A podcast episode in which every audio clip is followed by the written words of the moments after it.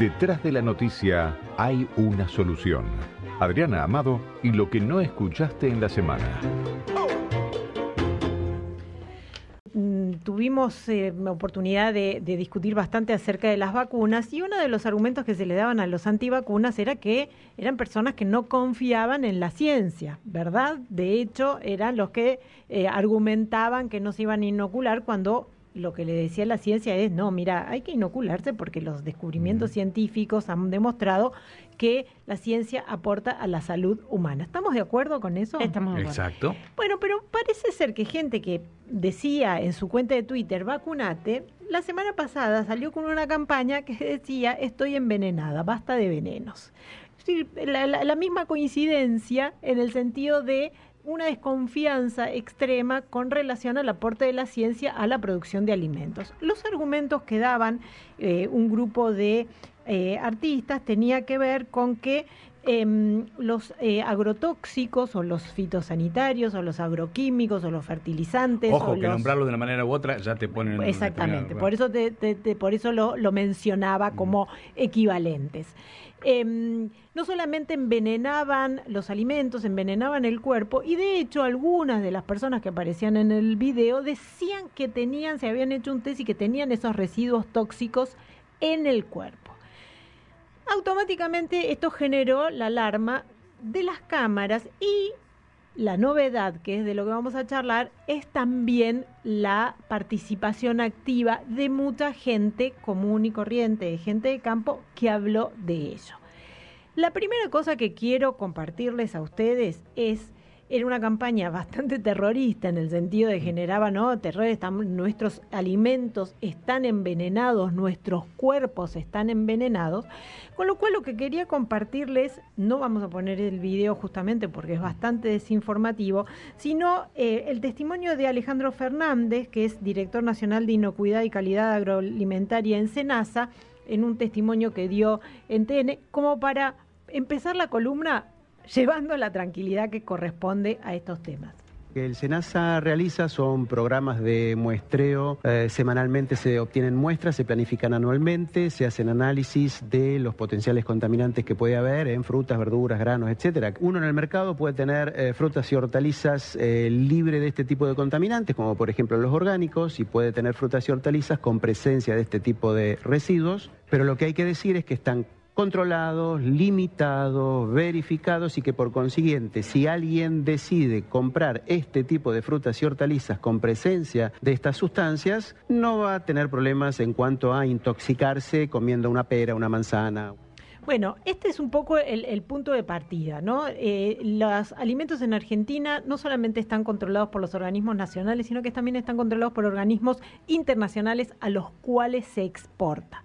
Frente a esta, este, este, esta denuncia o esta acusación, saltaron obviamente las cámaras del sector, argumentando estas cuestiones, no solamente el valor em, comercial o de, de, aporte económico que tiene la industria, sino que, como ha ocurrido con el uso de antibióticos. Cuando uno después termina de tomar un antibiótico, ¿sí? de una gripe, obviamente si se hace un estudio el cuerpo va a tener restos de antibióticos. Pero eso no significa que uno esté envenenado. ¿sí? Em, la primera reacción de las cámaras fue justamente brindar las explicaciones y generó una contracampaña que se llamó Basta de Miedos, la campaña era Basta de Venenos, eh, la campaña era em, Basta eh, de Miedos Em, que eh, una de las cámaras que las em, impulsó fue CASAFE, que es la Cámara de Sanidad Agropecuaria perdón, y Fertilizantes, y eh, Federico Langraf, su director ejecutivo, nos comparte un poco lo que es la idea de esta campaña. Desde CASAFE sentimos la necesidad de participar en la conversación, de sumarnos a ese diálogo con la sociedad y también a decir basta a grupos tan extremistas que buscan poner a todo el campo en la misma bolsa. Eso dio origen a un comunicado que luego que fue titulado La producción agropecuaria no es ficción con el hashtag basta de miedo. Ese comunicado rápidamente se viralizó y bueno, ahí quisimos dar visibilidad a los testimonios de los productores agropecuarios, de los profesionales, los investigadores, los científicos, a mostrar cómo se produce sustentable en el campo. Más de 700 testimonios circularon en las redes sociales. Todos somos personas que trabajamos en forma responsable cuidando la salud y el medio ambiente. Los resultados de la campaña fueron contundentes. El hashtag Basta de Miedos fue trending topic y marcó un hito mostrando toda la comunidad agropecuaria unida. Esto es una novedad y ahí también por eso lo planteaba con, soluciones, porque generalmente en este tipo de controversias lo que aparecían siempre son los representantes de las cámaras o de las empresas. Pero lo que me resultó muy llamativo en estos días es que había muchísimos testimonios y muchas fotos de gente que trabaja en el campo familias enteras que eran muy conmovedoras, gente con sus niños diciendo yo soy eh, ingeniera, yo soy quinta generación. Antes de abrir el, debate, porque sé que, que, además Osvaldo ha sido activo difusor de esta campaña, yo también me pareció además muy interesante eh, ir en contra de estos prejuicios que son de alguna manera oscurantistas o que tienen que ver con, con, los anticiencias que parecen de mejor calidad que los antivacunas, ¿no?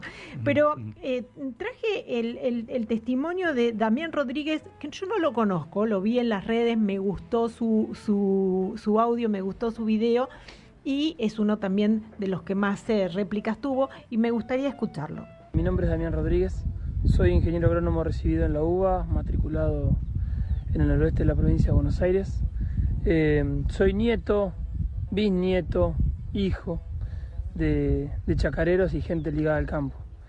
Eh, la verdad que da mucha bronca, mucha bronca ver cómo estos pseudocientíficos de escritorio opinan sobre algo que desconocen ampliamente, como si nosotros opináramos sobre actuación, música, de lo cual yo, por ejemplo, no tengo la más remota idea y desinforman al resto de la sociedad con miedo, con una campaña del miedo. Pero el campo es esto, es vida, libertad, trabajo, familia, familia rural. Nosotros somos una familia de seis hermanos. Bueno, y acá en el mismo testimonio, le estaba grabando por el campo, lo, tapaba el audio el, eh, el viento. Pero fíjate cómo eh, cambia un poco la discusión cuando participan las voces de los seres anónimos. Nosotros a veces de los medios estamos muy acostumbrados a buscar la autoridad, el referente, la persona que tiene, ¿no? El ministro, el, pero cuando hablan las personas que están en contacto directo con el asunto, muchos de los argumentos eran Em, yo tengo controles, yo soy ingeniero agrónomo, estoy tratando de hacer lo mejor para cuidar el, el, campo. Em, y, y, pensaba en una de las cámaras ¿no? de, de, CIAFA, que era, que era otra de las cámaras. Eh, eh, hacía apenas unos días el, el, embajador en Brasil, Scioli, hablaba de un posible convenio eh, de, de, expansión de la venta de fertilizantes a Brasil. Es decir, cómo a veces las políticas públicas están reñidas con este tipo de campañas que son también desinformación, que son también fake news, pero como tienen ese halo, ¿no? De, ay, soy cool y me pongo de esta lógica, no es, difícil objetar por ese lado. Hay, hay una cosa, y, después quiero que, Osvaldo también comparta su experiencia metiéndose en esta discusión dentro de ese micromundo que es Twitter. Pero una cosa interesante que aparecía en uno de los audios, que es nosotros también queremos participar de la conversación. También ha habido yo creo que a partir de la resolución 125 se produjo un cambio. Ha habido un cambio de concepción en estos sectores. ¿Para qué? Narrativa va a haber. La pregunta es si vos como sector querés participar de esa narrativa o no, porque si no, alguien la va a contar. Mm. Alguien la va a contar hay un quiebre en sectores que siempre permanecieron más aislados, más silenciosos en la conversación pública. Después son sectores hipergravitantes porque solamente basta con que miren los números de la economía para entender lo que significa el campo para la República Argentina. Pero hay un quiebre que se ha producido ahí que tiene que ver con la participación de estos sectores, de la matriz productiva argentina en la conversación. Atención con eso. ¿Sabes cuál es el problema principal de todo esto? Que el rating se mide solo en Buenos Aires los medios de comunicación hablan solo desde Buenos Aires. ¿Por qué? Porque el rating se mide solo en Buenos Aires. Entonces, como el rating se mide solo en Buenos Aires, quienes participamos eh, monologando en la conversación pública y teniendo el, el, control total de la conversación pública, somos los ciudadanos de la ciudad de Buenos Aires. Y esto que vos decís, Caro, que es muy importante, esta aparición de este nuevo personaje, digo, viví muchos años fuera de Buenos Aires y sé que cuando viví fuera de Buenos Aires el poder es una cosa que te pasa lejos que no te que como como te pasa lejos, pensás que no tenés ningún tipo de participación ni podés tener. A partir de las redes sociales pasó otra cosa. Digo, eh, cuando vos escuchás desde acá, agroquímicos, te tiran venenos para... Digo, ¿en serio alguien cree que un tipo que tiene un campito quiere arruinar su suelo, que es lo único que es, que es su capital? Es como si nosotros viniésemos acá y rompiésemos los micrófonos. No tiene sentido que alguien rompa su propio capital. Justamente Argentina es, y esto no se sabe porque los medios porteños no lo cuentan, porque su público no se mide, eh, porque el público se mide solamente acá. lo, que, lo que no se sabe es que Argentina es un país de avanzada en biotecnología.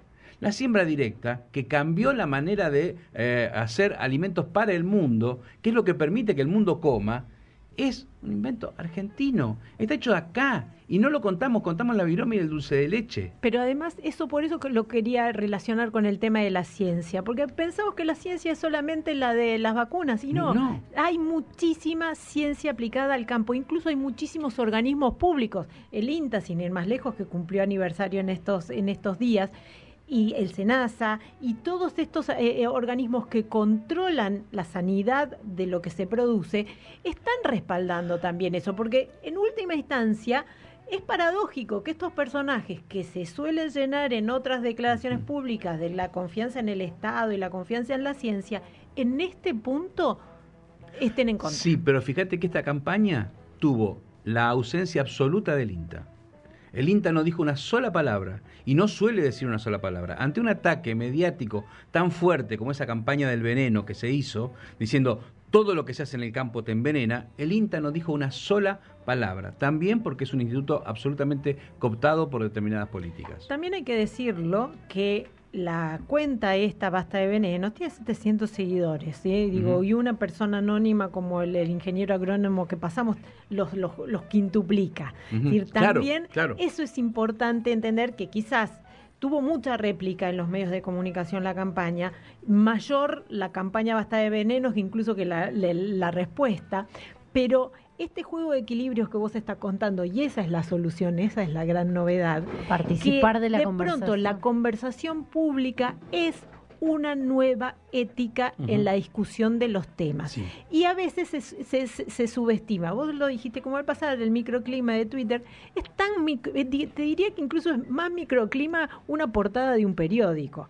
Hoy es mucho más microclima, porque tiene mucho menos lectores y mucho menos réplica la conversación no hay que asociarla a una plataforma en particular, es la capacidad de estas personas de empezar a hacer escuchar su voz, de empezar a dar su testimonio, de empezar a mostrar una forma de vida sin que sea necesario que estos medios de Buenos Aires vayan y le pongan la cámara, porque ellas tienen la propia. Hay una cosa que, eh, que es eh, lateral a esto, absolutamente lateral, pero que vi esta mañana y que la verdad me pareció muy, muy, eh, sintomática de cómo está la, la, campaña del veneno.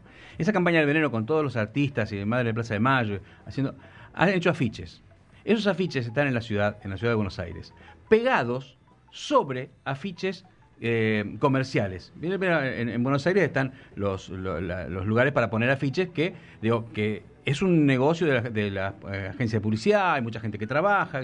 Bueno, ese trabajo está arruinado por esta campaña. Digo, sin, con una total falta de respeto le pegan un cartel, un cartel, hay que pagar para usar esos, esos lugares de afiches. y está bien, perdón, y está bien que así sea porque eso organiza la, la, cartelería pública. Bueno, estos tipos meten un cartel así como así, como tantos otros, ¿no? Sobre, digo, eh, olvidándose del trabajo de tanta gente que es importante. Insisto en que la curva de aprendizaje que ha hecho el campo con respecto a participar de la conversación pública y, organizarse en su representación, eh.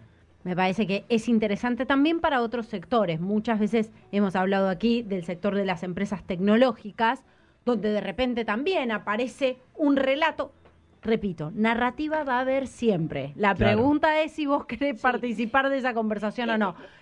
muchísimas veces se antepone un relato, no, porque se van afuera, porque la plata se la llevan afuera, sin ni siquiera la más mínima consideración por los datos, porque en el caso ese, ponés sobre la mesa la cantidad de empleo que generaron otras industrias y lo que ha crecido porcentualmente la generación de empleo de esa industria en particular y decís, Bueno, Bueno, vos fíjate No hay- que, no hay que- nada que objetar, mencionás dos industrias en las cuales ese relato generó políticas públicas que fueron contraproducentes contra los dos sectores.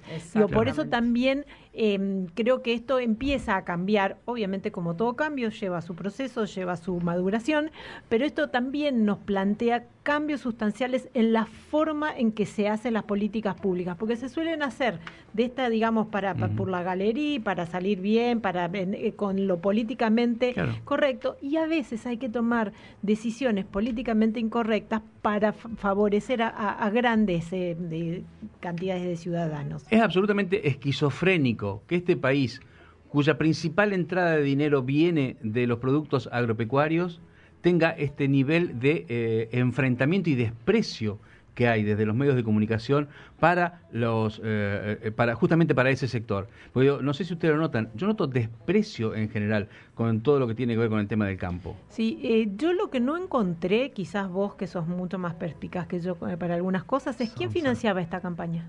La de Basta de veneno, venenos.